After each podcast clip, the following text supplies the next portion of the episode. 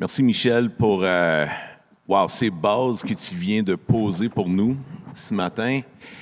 Maintenant, j'ai la chance euh, d'accueillir trois personnes que, que j'apprécie beaucoup, dont euh, j'apprends beaucoup, euh, surtout de, depuis les 24 dernières heures. et euh, j'aimerais juste accueillir Pierre Lebel, Édouard Chateau et John McNeil à, à parler avec moi ce matin de l'individualité et de la collectivité. Comme vous voyez à l'écran, c'est des grands mots, c'est des, des thèmes qu'on on comprend sûrement en partie, mais qui, euh, qui ont une grande influence sur notre façon de vivre euh, en société, en tant que personne. Donc, merci d'être ici pour jaser de, ce sujet ce matin.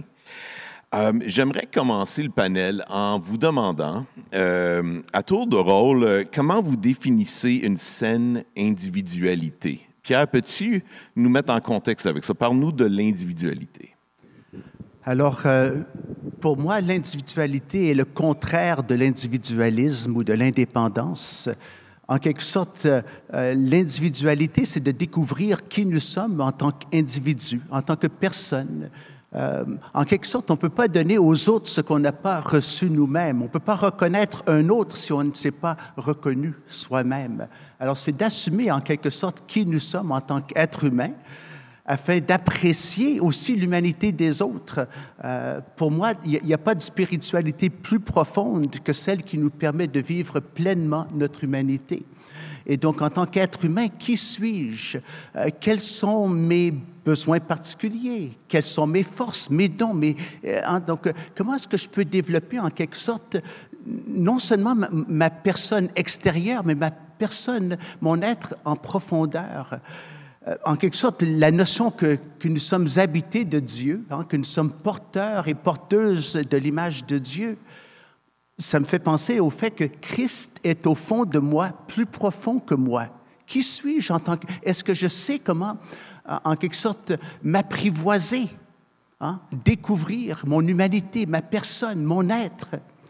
Et le plus que je peux approfondir qui je suis, le mieux que je peux aussi mettre en valeur l'autre euh, qui est devant moi, aimer vraiment mon voisin. Si je n'ai pas d'amour pour moi, comment puis-je aimer mon prochain?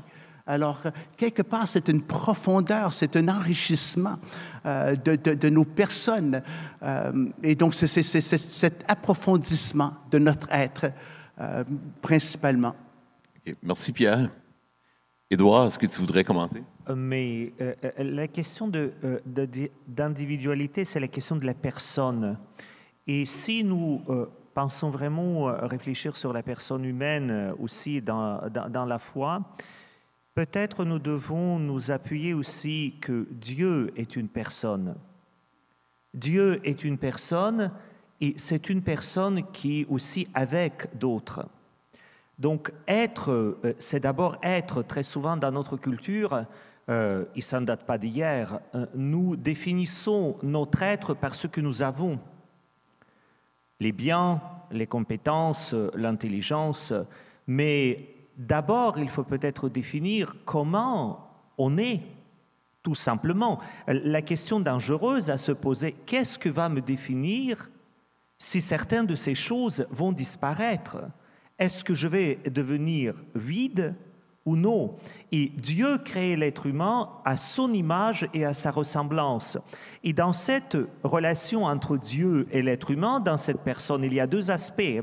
Euh, le premier, il s'est bien décrit dans le livre de la Genèse, c'est que Dieu est créateur. Donc toutes et tous, nous avons ce potentiel de créer, d'être puissant, d'être euh, magnifique, euh, d'être un mouvement avec l'énergie, le dynamisme. Et, et, Dieu crée le monde. Chacun et chacune d'entre nous, nous créons des mondes. Pas seulement un monde, nous créons des mondes. Si nous avons entendu parler des bulles, Bon, euh, dans certains cas, nous créons une seule bulle, dans d'autres cas, nous créons des bulles extrêmes. Mais en même temps, le récit de la Genèse dit tout de suite, c'est que nous avons cette solitude existentielle quand on est dit, il n'est pas bon pour l'être humain d'être seul. Et ces deux aspects, cette magnificence de notre personnalité et aussi cette reconnaissance que nous sommes appelés être avec, c'est ça l'attention de la saine personnalité. Et peut-être pour euh, un peu terminer cette partie de réflexion, euh, j'ai toujours touché par euh, le récit dans le livre de l'Exode, quand Moïse voit le buisson ardent, il dit une phrase qui est très intéressante au point de vue de, de la saine personnalité. Il dit, je vais faire un détour pour voir cette chose extraordinaire. La saine personnalité n'a pas peur de faire un détour. Nous avons tous des plans. Vous savez, la vie humaine aujourd'hui, c'est le plan stratégique. Hein. le projet à accomplir, le résultat à atteindre. Et Moïse dit, je vais faire un détour pour voir cette chose extraordinaire. Et quand les disciples dans l'évangile de Jean rencontrent Jésus, quelle est la question qu'ils lui posent? Où demeures-tu? La vraie question de nous poser, où est-ce que nous demeurons? Peut-être je commencerai par ça. Hmm. Merci, Edouard. Et maintenant, Jeff? Bonjour tout le monde. Euh, pour moi, euh, une personne commence à devenir vraie quand il ou elle comprend le fait qu'elle est différente. Euh, chaque personne dans le monde est unique, pas dans toutes ses caractéristiques, mais en quelque chose. Et c'est important de le savoir et de l'accepter, que nous sommes tous différents. Et le monde veut nous encourager à homogénéiser l'humanité et tout le monde doit être comme lui ou comme elle, mais ce n'est pas vrai. Euh, la différence est très importante. Mais la différence ne veut pas dire que je suis meilleur. Je suis différent. Différence et euh, qualité supérieure, inférieure sont deux choses différentes. Alors, premier élément, savoir que je suis unique. Qu'est-ce que je fais avec? Alors, c'est la deuxième partie d'être euh, une personne en collectivité. C'est que qui je suis avec mes différences doit être au service des autres. Alors je découvre vraiment ma personnalité en aimant les autres, en étant même prête à m'offrir pour les autres. Alors une personne devient une personne quand il ou elle sont conscients du fait qu'ils sont différents et qu'ils sont prêts à s'offrir, même dans le cas extrême, jusqu'à la mort les autres. Merci. Donc, j'entends des. Euh, j'entends le fait que c'est important, surtout de se connaître, se connaître dans ses particularités, mais que c'est pas en compétition avec les autres, mais de savoir qu'il faut se connaître comme un être unique, le potentiel qui existe, puis de s'employer pour le bien des autres. Donc, des éléments très forts pour commencer ici. Euh, j'aimerais qu'on explore un peu qu'est-ce qui contribue à la formation d'une individualité forte euh, et équilibrée? Équilibrée dans le sens, euh, bien sûr, où ça ne devient pas euh, compétitif, comme on a déjà dit, pour que ce soit néfaste pour les autres. On sait que de nos jours, on a toutes sortes d'exemples sûrement qui nous viennent en tête, surtout quand on pense à l'individualisme, comme Pierre mentionnait au début, qui est tout le contraire, à quelque part d'une saine individualité. Donc, euh, John, j'aimerais commencer avec toi. Quels sont des facteurs qui te viennent en tête pour euh, bâtir, construire, fortifier son individualité?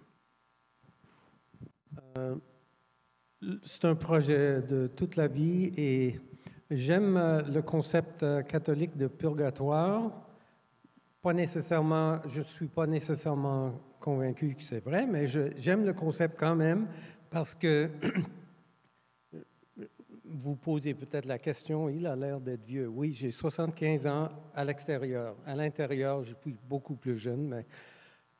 Et après 53 ans de, euh, de vie comme disciple de Jésus, je sais qu'il y a encore beaucoup de chemin à faire. J'ai réalisé ça hier sur l'autoroute et dans le trafic de Montréal. J'habite à Sherbrooke, c'est beaucoup plus tranquille. Hein? Et j'ai découvert une une, euh, une agressivité et, euh, un potentiel d'être frustré que, que, que je sais doit être changé. Vous vivez peut-être ça aussi en trafic. hein. Notre foi change un peu dans le trafic des fois. Mais c'est un projet de la vie. hein. Un bébé, quand le bébé vient au monde, et je pourrais dire à moitié hindou, parce que moi, c'est l'univers pour un bébé. C'est pas un, hindouisme complet, mais c'est moitié hindou, et le bébé doit apprendre que il y a d'autres personnes autour et que ce n'est pas que l'univers tourne autour de ce bébé. C'est un projet de vie. Et c'est un projet qui dure longtemps. Et à 75 ans, je peux dire que, Seigneur, si tu as besoin de la purgatoire pour finir le travail en moi, bon, j'y croirai au moment où j'y arrive. Mais c'est vraiment un projet de vie qui commence à la naissance. Les parents jouent, bien sûr, le rôle primordial en enseignant à l'enfant. Alors le processus continue dans l'Église, dans la vie chrétienne, dans le mariage. Euh, je trouve que dans ma vie, l'instrument euh, chirurgical le plus euh, efficace dans ma vie, c'est Madame McNeil, ma femme. Alors, Dieu travaille dans, nos vies pour qu'on développe une personnalité qui est unique, mais au service d'autres. Fait j'entends vraiment là, que c'est important d'accepter euh, qu'on est constamment en transformation ou on devrait l'être, puis de, on est toujours en train de se découvrir de plus en plus aussi à mesure qu'on qu'on évolue, qu'on gradue. Ouais. Édouard, est-ce que tu voudrais commenter? Oui, euh, en, disant une chose toute simple, cette question, euh, la question sur l'équilibre, ça me fait rire un peu toujours. Parce que je ne crois pas dans les personnalités absolument équilibrées. Il y a des gens dans le monde qui sont parfaitement équilibrés et ils se trouvent dans un seul endroit, c'est au cimetière. Là, ils sont complètement équilibrés et rien ne se passe. Dans la vie, nous sommes en permanence dans déséquilibre. Même pour marcher, il faut se mettre en déséquilibre. Le vraie question, il faut que ces déséquilibres ne soient pas mortifères. Et donc, croire qu'un jour ou l'autre, à cause d'un cours, d'une formation, même de la foi, nous devenions complètement équilibrés, c'est presque se faire illusion. La vraie question, comment on marche sur le chemin des équilibres? Comment on s'articule pour quand même ne pas boiter d'un côté ou d'un autre? Comment s'entraider? Ça, c'est la première chose. Euh, et de ce point de vue, nous sommes tous en chemin. Euh, euh, déjà, vous êtes tous un peu déséquilibrés parce que vous avez invité un catholique vous en parler. C'est quand même un grand déséquilibre, a priori. Bon, espérons euh, que moi j'étais aussi un peu déséquilibré pour venir euh, à cette rencontre, donc tirons des conséquences. Euh, deuxièmement, John, vous, vous évoquez le concept du purgatoire. Vous savez, le concept du purgatoire, on ne va pas discuter la valeur théologique parce que, bon, ça va être complexe, un peu long, mais il y a une très belle description du purgatoire dans le, le poème de John Henry Newman qui s'appelle Le songe de Gerontius, Gerontius Dream. Euh, et euh, la, question, c'est que dans cette œuvre, il y a un monsieur qui meurt et qui va vers Dieu. hein, et euh, il, se dépêche, hein, l'ange lui conduit doucement. Et il dit, mais pourquoi on ne va pas plus vite? Et l'ange lui répond, il dit, tu sais, quand tu vas rencontrer Dieu, parce que bon, tu vas rencontrer Dieu, tu vas le voir comme il est. La bonté absolue, la justice absolue, la grâce absolue. Mais il y a un autre phénomène qui va se produire simultanément. Tu vas te voir toi-même comme tu es, non pas comme tu t'imagines, non pas comme les autres te racontaient, non pas comme tu aimerais te voir, mais tu vas te voir dans toute ta complexité. Il dit, et pour cela peut-être il faut aller plus doucement. Et dans l'oratorio qui est créé à ce sujet, ce moment de rencontre entre Gérontius et Dieu, c'est le moment de purgation, de cette purification ultime, est rendu au point de vue musical, par, je pense, par un seul moyen possible, c'est le silence. Pour être en équilibre, il faut créer le silence, mais le silence qui ne détruit pas, c'est pas le silence de mutisme, mais le silence qui écoute.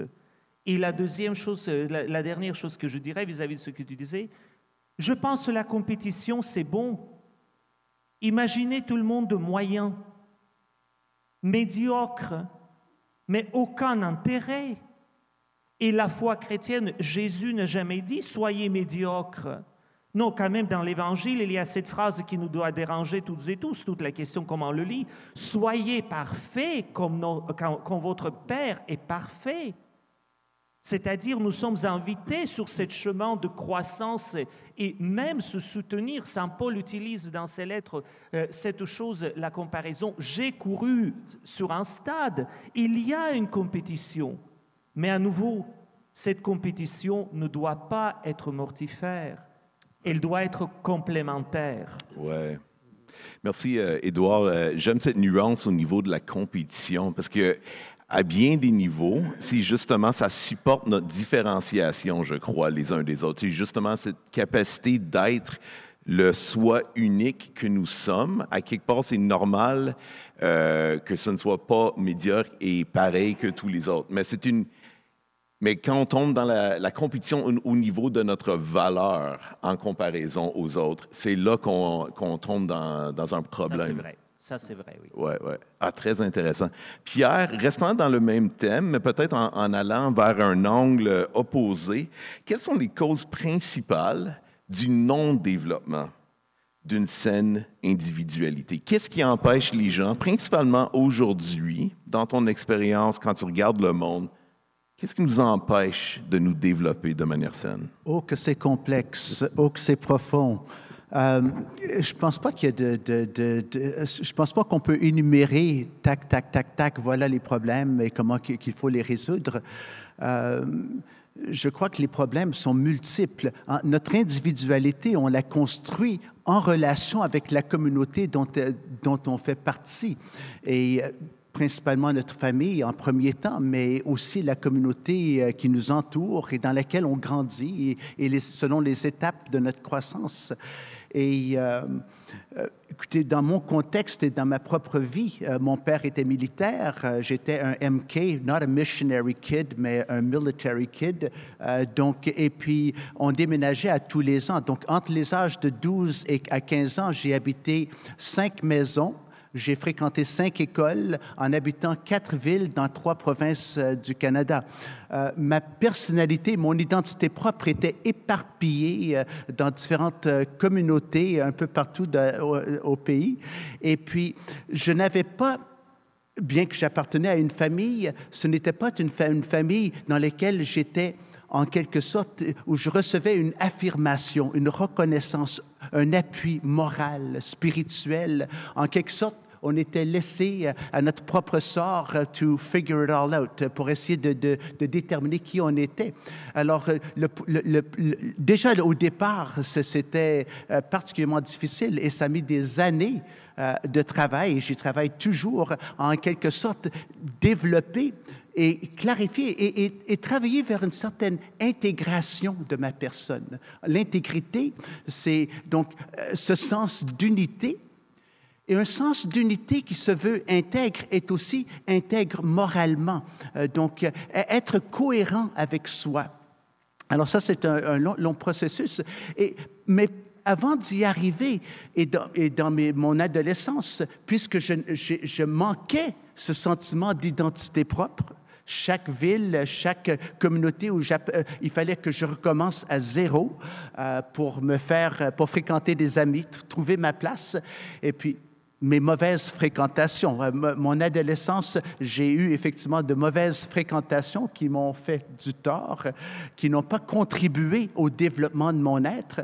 Euh, de ma personne, euh, parce que je devais trouver à l'extérieur, et, il y avait là donc un certain besoin, de, une certaine dépendance. Il me fallait découvrir ma place, mais, mais en vue d'être accepté par les autres, et, donc, donc réduire en quelque sorte ma valeur propre, et, avec ce besoin de pouvoir me sentir proche, mais aussi un, un, besoin malsain de vouloir aussi être en compétition.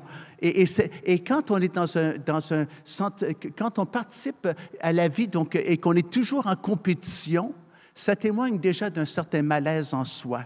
Quand on est trop compétitif et, qu'on veut se mesurer toujours à l'autre pour se montrer meilleur, supérieur, euh, je crois qu'il y, a des éléments qui sont malsains. Euh, alors, c'est tout un processus de déterminer et, et, et, donc, je dirais qu'il faut, pour pouvoir se reconstruire, se retrouver et retrouver les personnes avec lesquelles, donc des personnes d'une certaine maturité qui peuvent contribuer et qui sont prêtes, à nous, à nous, à, à nous défier, à nous confronter, mm. prêts à nous, à, nous prendre de côté, donc, et, et pour qu'on puisse apprendre à respirer. Donc, une certaine, on, a besoin de cette affirmation extérieure. On ne peut pas se découvrir soi indépendamment des autres. On grandit de par les relations qu'on entretient au sein de la communauté et sans lesquelles notre individualité n'a aucun sens en quelque sorte. C'est en relation qu'on devient des individus afin qu'on puisse, dans cette réciprocité, donc aussi offrir et contribuer donc au bien-être commun. Ouais. Ouais, merci Pierre.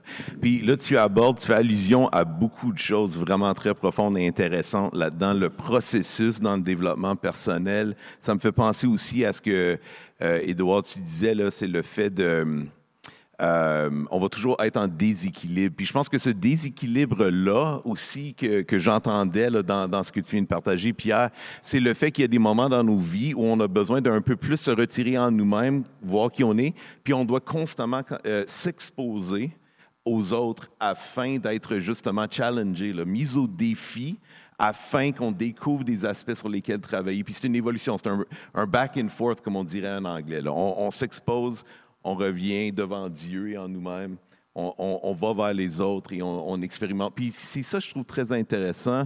Je veux te passer la parole, Édouard, puis en y allant, vu qu'on arrive vers la fin, je veux qu'on parle de la collectivité maintenant. À quoi ça ressemble une saine individualité qui, justement, intentionnellement contribue au bien commun, que ce soit dans l'Église ou dans la société, etc. Mais ça tombe bien parce que je suis entièrement d'accord avec ce que Pierre euh, euh, vous avez dit. Et euh, dans euh, notre parcours personnel et communautaire et euh, collectivité, société, il faut peut-être éviter l'une ou l'autre chose. La première, c'est que le point de vue de l'autre est toujours important, mais il ne faut jamais devenir le prisonnier du point de vue de l'autre. L'opinion de l'autre est très importante et il faut l'écouter très sérieusement, mais il ne faut jamais devenir le prisonnier de l'autre. Deuxièmement, notre passé est très important. Nous sommes tous constitués par notre histoire. Enlever tous les événements de notre histoire et nous ne sommes plus rien, parce que c'est notre histoire qui nous est façonnée. Mais à nouveau, notre passé est important, mais nous ne devons pas devenir les prisonniers de notre histoire. Nous pouvons toujours aller vers d'autres directions. Et peut-être la dernière chose, c'est que précisément, il n'est pas bon pour l'être humain d'être seul.